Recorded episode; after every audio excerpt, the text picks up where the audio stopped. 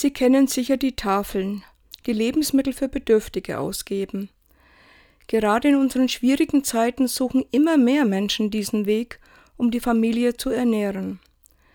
Gleichzeitig höre ich, wie viele Lebensmittel täglich weggeworfen werden.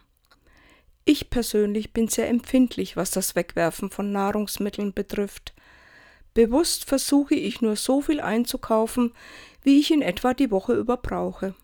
Lebensmittel sind etwas Existenzielles, und ich habe Achtung davor, wenn ich mir bewusst mache, wer und was alles dazu beiträgt, dass zum Beispiel ein Brot entsteht.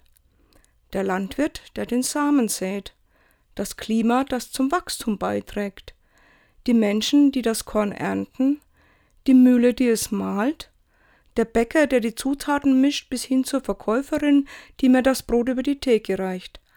Und dann einfach wegwerfen, wenn es mal hart wird? Für mich geht das gar nicht. Mehr Wertschätzung allein für unser täglich Brot tut uns allen gut.